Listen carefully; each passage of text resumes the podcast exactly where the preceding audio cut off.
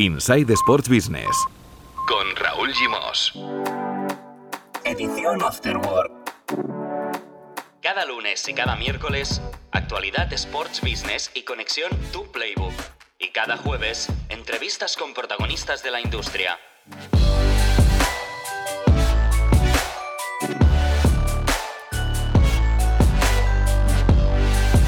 Hola, muy buenas, bienvenidos y bienvenidas a la edición Afterwork de Insight Sports Business, un podcast de Sports and Life. Vuelve la edición Afterwork, los capítulos cortitos, y hoy lo hacemos al lado de Mark Menchen, director fundador de Tu Playbook, y de Marcos López. Vamos a hablar de los retos de la industria de cara al año 2021, de las elecciones del Barça y de un par de noticias muy interesantes y muy nuevas del mundo sports business. Hola, Menchen, feliz año, muy buenas. Feliz año, ¿cómo estamos? Muy bien, preparados para empezar una nueva etapa de la edición Afterwork de Insight Sports Business, contigo como referencia, como siempre, todo lo que publicáis en tu playbook. Y con muchas novedades, ¿eh? ya las iremos explicando, pero va a haber muchas novedades en esta nueva etapa de la edición Afterwork de Insight Sports Business. Por ejemplo, el miércoles, este miércoles va a debutar, el 13 de enero, nos va a acompañar Cristóbal Álvarez de la agencia Social and Sons y vamos a hablar regularmente de casos de éxito de marketing deportivo. Y vamos a empezar, ¿sabes con qué? Menchen, con una campaña que a mí me ha gustado mucho últimamente en estas fiestas la de Budweiser, con eh, Messi y los porteros a los que le marcó algún gol que les han enviado cerveza. yo creo que ha sido una campaña extraordinaria, eh, con, mucho, con mucha repercusión.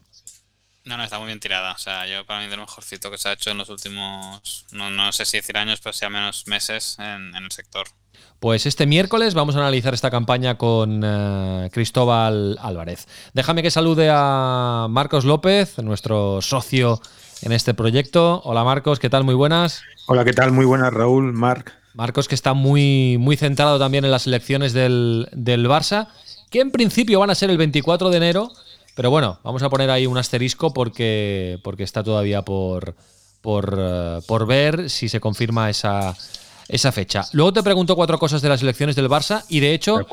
Eh, estamos preparando una edición especial, un capítulo especial dedicado a las elecciones y a lo que piensan los candidatos que pasen el corte de las firmas, que lo sabremos muy pronto, sobre mm, aspectos importantes de la industria del, fútbol. Luego lo comentamos. Pero vamos a empezar, si te parece, Menchen, con los retos de la industria de cara al 2021. Según tu criterio, según tu opinión, ¿cuáles son los principales retos que, afronta la industria en este año eh, todavía pandémico, pero que en teoría tiene que ser el año de la pospandemia? Sí, la verdad que no, podemos decir que hay una fecha marcada en rojo, pero sí que es verdad que este 2021 debe ser el del acuerdo definitivo en torno a las competiciones de, fútbol internacional, Superliga sí, Superliga no, reforma ambiciosa de la Champions League para que los grandes clubes vuelvan a desactivar sus reivindicaciones, sus amenazas de irse unilateralmente para crear un torneo privado. Se sabrá algo, todo apunta a que finalmente habrá habrá acuerdo, como siempre, pues a expensas de la solidaridad con el resto del sistema y dándole más poder y más ingresos a los, a los clubes, o si más no, eh, estabilidad en cuanto a acceso a las competiciones. Pero ojalá lo que puede pasar en competiciones, digamos, de menor tamaño. Eh, clubes de ACB y Asobal ya han pedido un rescate público, en el concreto los de balonmano han pedido 3 millones de euros para salvar el ejercicio, si no ya han dicho que, que más de uno puede puede quebrar. Veremos cómo todas estas aperturas económicas pueden acabar provocando que, oye, que haya una renovación de todo el sistema competitivo. Eh, ligado a esto, eh, la parte importante, reapertura de los estadios. Eh, muchos esperaban que en diciembre, enero, febrero se pudieran abrir ya los estadios. El gobierno ya enfrió la posibilidad de que se abra, de que se abra ya. Javier Tebas, siempre que habla, apunta más a los meses de abril y mayo, cuando, cuando podría abrir el fútbol y el baloncesto, recordemos que hay mil millones de euros en juego para, los clubes, por lo tanto no es una cuestión menor el dar certeza de cuándo se podrá volver y sobre todo crear un clima de opinión favorable a que la gente no tenga miedo a, ir a los estadios como sitio, como sitio seguro. Luego tenemos, y ahora ya que se abre el mercado de, de fichajes el impacto del Brexit. Esta es la primera ventana de transferencias en la que existen los cupos para los clubes ingleses, en la que los europeos son extracomunitarios. Veremos a corto plazo, lo que está claro es que a suponer que los clubes no van a tener en la Premier League un sitio en el que vender caro para cuadrar las cuentas de este año, algo que, más de uno desearía, pero sí que hay una cuestión que, recordemos que beneficia a los clubes españoles a medio y largo plazo, que es el tema de las canteras. A partir de ahora, eh, los ingleses lo tendrán más difícil para fichar a chicos de 16 años, los tendrán que fichar con 18, por lo tanto ya contrato profesional de por medio, por lo tanto más dificultades para que los chavales se vayan gratis a, al fútbol inglés. Eh, luego lo comentamos hace poco, la irrupción definitiva de Amazon en el fútbol español. La liga tiene que sacar el tender este año para el ciclo 2022-2025.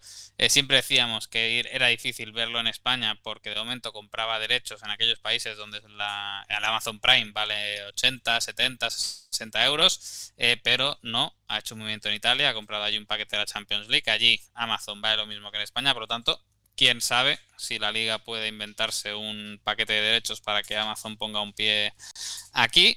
Luego tenemos si patrocinio en crisis o patrocinio no en crisis. Eh, de momento lo que hemos visto es que el Barça ha tenido que asumir una rebaja del 30% con Rakuten.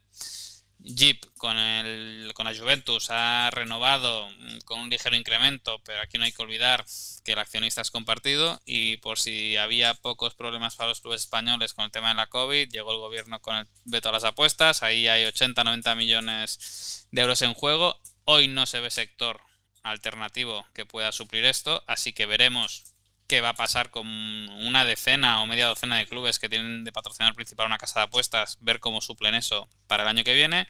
Y luego eh, un momento importante será el verano, ver si realmente los Juegos Olímpicos y la Eurocopa de Fútbol se pueden llevar a cabo. Recordemos que son dos eventos que se cancelaron a causa de la COVID, también para permitir que las competiciones deportivas, eh, digamos las normales, las de cada año, se pudieran desarrollar con normalidad, pero veremos si finalmente son capaces de llevarse a cabo y sobre todo a nivel de marco mental, si realmente puede haber de empezar a haber público ya en estos grandes eventos, pues ver si, oye, si poquito a poco todo se va recuperando. Y yo, para mí, estos son los grandes issues que me ha apuntado, como que tendremos que ir viendo este año y seguro que van saliendo más cosas eh, a medida que pasen las semanas.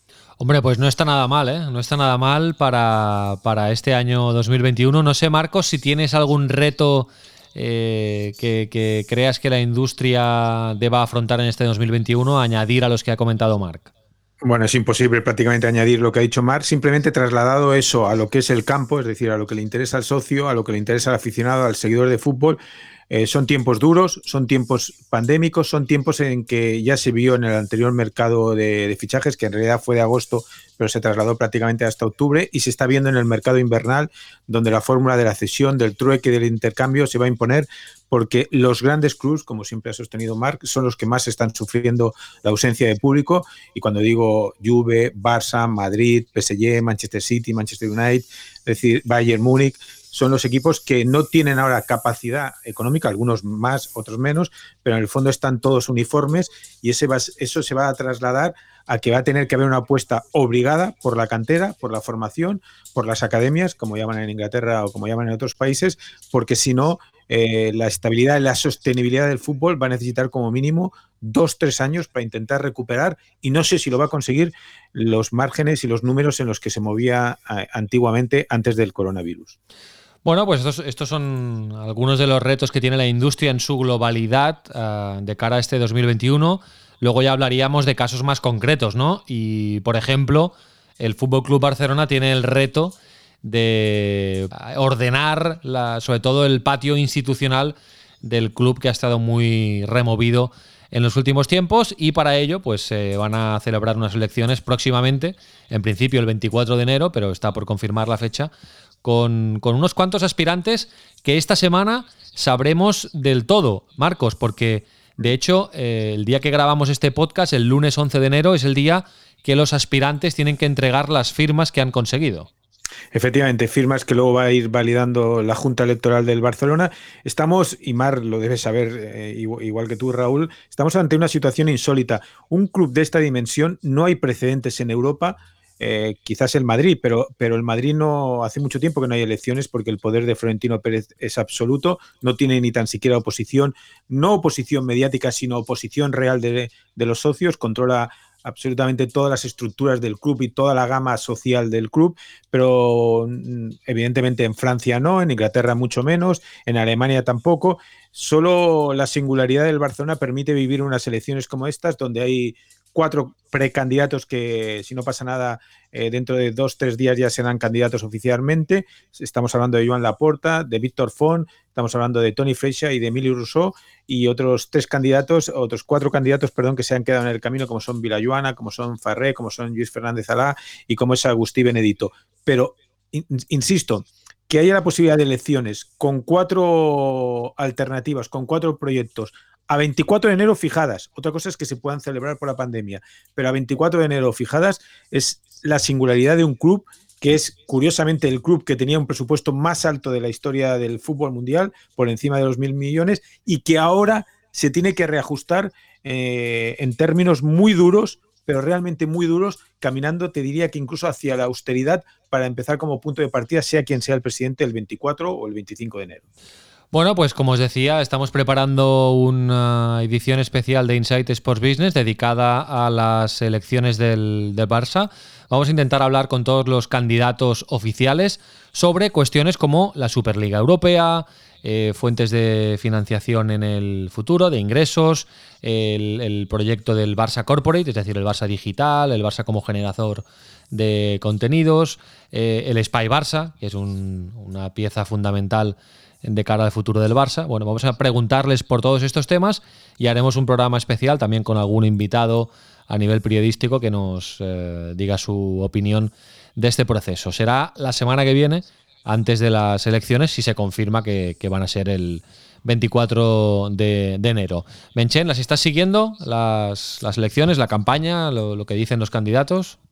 Sí, de momento un poco de, desde lejos. O sea, nosotros hemos decidido que hasta que no pase el corte no, no nos metemos demasiado en campaña, a no ser que sean aquellos que ya dábamos por hecho que pasarían el corte de firmas. De momento el único que ha presentado programa económico es, es Víctor Font. Yo creo que la aporta es, esta semana que, que también hará su, su, exposición y es un poco lo que estamos más atentos, viendo un poco qué proponen a nivel económico, las personas de la Junta que, que van a estar en la parte de la de la parcela económica y también un poco si se mojan o no se mojan con temas como la Superliga Europea y demás, que yo creo que al final tiene un componente económico, deportivo, pero también institucional de cara a las relaciones con, la liga y con otros organismos que en función de lo que se en campaña, pues puede ser que entren con mejor o peor pie en, la patronal. Bueno, pues lo comentaremos en este programa especial. Más cosas del universo Sports Business. ¿Habéis visto, Marcos, Mark, que LeBron James y Kylian Mbappé han intercambiado sus perfiles en Instagram? A petición de Nike, claro. Claro, evidentemente es, asociar dos marcas eh, terriblemente poderosas, es decir, eh, la, marca más potente que puede haber ahora en la NBA y con, con, el impacto que tiene la NBA, y una de las marcas que yo creo que todavía no está muy consolidada para ser el talento que es, es decir, es campeón del mundo, es la estrella del PSG junto a Neymar. Es el segundo jugador más caro de la historia porque pagó 180 millones, 222 se pagaron por Neymar ejecutando la cláusula del Barça. Y creo que a nivel comercial, no sé qué opina Marc, Mbappé todavía no acaba de despegar como marca potente de lo que es, además con la proyección que puede tener en los próximos 5, 6, 7 y hasta, te diría, 10 años de carrera deportiva. Bueno, yo creo que ahí el problema que tiene es el mismo que tiene Neymar, que, que tiene muy buena imagen, pero si estás jugando en la cuarta, quinta liga más importante del mundo, pues al final eso también te, penaliza y yo creo que es un poco lo que lo que le pesa, que por muy bien que juega fútbol, al final sus partidos se ven lo que lo que se ven. O sea, yo por ejemplo, a mí me preguntas imágenes de, de Mbappé o de Neymar y es que prácticamente no veo nada no veo nada porque no es una liga que sí, entonces yo creo que le falta dar el salto y no creo que yo que tarde mucho en darlo a una liga a una liga mayor para ser realmente el icono comercial que, todo el mundo ve en él. Mm. Bueno, han intercambiado sus perfiles porque Nike acaba de presentar dos modelos de zapatillas, una de baloncesto y una de fútbol. La de baloncesto es la Nike LeBron 18 y la de fútbol, la Mercurial Vapor 13, eh, unas botas de, de, fútbol, entonces mezclan ahí los colores, eh, es, es, como una, una zapatilla de baloncesto y una zapatilla de fútbol inspiradas en el mismo modelo y de ahí esa colaboración mutua entre LeBron James y Kylian Mbappé, dos de los iconos de Nike. Bueno, esta y porque tienen, y, perdona Raúl, y porque tienen que combatir la marcha de Neymar a Puma. Eh, exacto, por ejemplo, por ejemplo, bien visto. Esta era una de las noticias que quería comentar con vosotros. La, otra, Mark, la publicasteis en tu playbook hace unos días, la firmabas tú y eh, tiene un toque de geopolítica, ¿eh? porque ya sabes que ha llegado la paz, entre comillas, al Golfo Pérsico entre Arabia Saudí y Qatar, han desbloqueado el embargo y esto pues supone una, una, una, buena noticia para la industria del deporte porque desbloquea diversas cosas que estaban ahí eh, enquistadas, ¿no? Sí, primero de todo que se soluciona un problema audiovisual que era que al final eh, hubo un informe de la UEFA, la Liga, Premios, o sea, todas las grandes propiedades deportivas se juntaron para demostrar que, Arabia Saudí estaba avalando la piratería de Estado y por lo tanto fastidiando a, a Ben Sports. Ben Sports, eh, recordemos, dijo en su día que esa piratería de Estado le estaba costando mil millones al año en ingresos. Eso le llevó a directamente no renovar con, con la Bundesliga sus derechos, a amenazar, amenazar a la Serie A con eh, rescindir unilateralmente el contrato que tenía para Oriente Medio con ellos y continuaban jugando la Supercopa Italiana en Arabia Saudí. Eh, a la Federación Española de Fútbol no hubo esa amenaza, pero al igual que Italia, pues también se ha traído la Supercopa de vuelta a su país con el pretexto de, del coronavirus, por lo tanto, hay buena noticia. Luego recordemos, Mundial de 2022 en Qatar eh, facilita mucho que haya estabilidad política y diplomática en, en, la región. Y luego, a efectos de que lleguen más eventos deportivos a Arabia Saudí, el hecho de que no haya este bloqueo audiovisual, pues también facilita que, oye, que al igual que la Fórmula E, la Fórmula 1, como hemos comentado, las Supercopas española e italiana estén allí, ayuda a que se haga con, menos ruido y con menos impacto negativo. Y para acabar, lo que pasa es que esta no la vamos a comentar hoy, la dejaremos para un día que nos acompañe Álvaro de Grado, que, es un fan del ciclismo. Hay una noticia que a mí me ha impactado eh, de estos últimos días, que es que Jorge Méndez, el superagente Méndez, el portugués, ha entrado, Marc, en el mundo del ciclismo para representar a Almeida y Guerreiro, que son dos ciclistas portugueses de, primer eh, nivel, Joao Almeida y Rubén Guerreiro. Y ojo, porque pueden cambiar muchas cosas en el mundo del ciclismo, no porque haya entrado Méndez, pero bueno, eh, es, un, es un mundo en el que están pasando cosas, por ejemplo, eh, Hirschi, uno de los también corredores más destacados del, del pelotón, ha cambiado de equipo sin haber acabado contrato. Es decir, que esto no era, no era habitual en el mundo del ciclismo. Se ha ido a otro equipo antes de finalizar su contrato con el, con el, con el equipo actual. ¿no? Bueno, esto lo comentaremos próximamente con Álvaro de Grado y Pau Michans, que, que son expertos en ciclismo, y creo que vale la pena comentarlo. Pero así de entrada al titular, Marc, Méndez entra en el mundo del ciclismo significa que en el ciclismo están pasando cosas. Bueno, yo no, sí, yo imagino que sí, que hay algunos que cobran, que cobran muy bien, pero el mundo del ciclismo y su mundo de negocios es, es para comentarlo, ¿eh? o sea, yo creo que es de los más complejos de, de hacer funcionar, pero imagino que sí, que si vuelve a haber superestrellas y encima son, bueno, intuyo por el apellido, son portuguesas, claro. pues nadie que mejor que Méndez para moverte, para moverte por el mercado. Bueno, no me diréis que no habéis visto nada en estas fiestas, nada a nivel de documental deportivo. Marcos, yo sí. sí, He visto, sí, sí, ¿Qué has visto, Marcos? El, documental que está en Rakuten de, la Copa Davis. Breakpoint. Ah, sí. El, yo también lo he visto. Sí, sí. evidentemente, la historia humana de, Bautista es, es, el eje donde se articula todo el relato y. La única pega que le pondría es que ha pasado un año. Entonces ha perdido quizá un, ¿no? un, sí, poco de hype, ¿no? Pero bueno, está, bien, está muy bien hecho, bien narrado, la historia humana de Bautista. Sí, eh, sí, Pasas un buen rato. un buen rato. Sí, yo, sí, yo creo que eh, eh, al final el valor de, estas piezas tiene que estar por encima de, de, que, vivan pegadas a la actualidad. Evidentemente hubiera sido mucho mejor después de, inmediatamente después, pero todos sabemos que por proceso de, creación, de elaboración, de, distribución es muy complicado inmediatamente después. Porque creo que ahí sí que la calidad se, nota si lo haces inmediatamente después, a no ser que tengas unos medios brutales y que te permitan llegar eh, a lo que tú querías para construir tu relato. Pero a mí me ha gustado mucho y creo que es ese tipo de documental que al final incide más en la historia humana que, en la conquista y en la épica deportiva. ¿Tú, Menchen? Yo admito que he hecho un detox de, todo. O sea, poco tiempo que he tenido para respirar. Bien eh, He visto poca tele. Perfecto. Eso significa que has estado más con tu hija, que es que, realmente es más importante. Eso es lo fundamental. Muy bien, perfecto. Yo, yo, por cierto, he empezado a ver la, Eso te gustará, Menchen. La. Bueno, he empezado a ver. He vuelto a ver las tres primeras de Star Wars. O sea que sí, mi objetivo es ver la saga de las nueve, más las complementarias. Pero bueno, he empezado a verla por, por orden cronológico, ¿eh? La 1, la 2 y la 3. Bueno, oye, bien, siempre está bien. Y tan. Muy bien, Menchen, cuídate mucho, un abrazo. Un abrazo, a cuidarse. Adeu, Marcos. Hasta luego.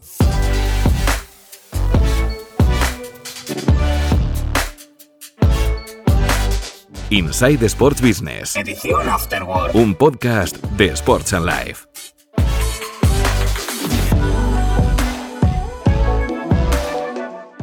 Nuestra web sportsandlife.com o contacta con nosotros en insight@sportsandlife.com.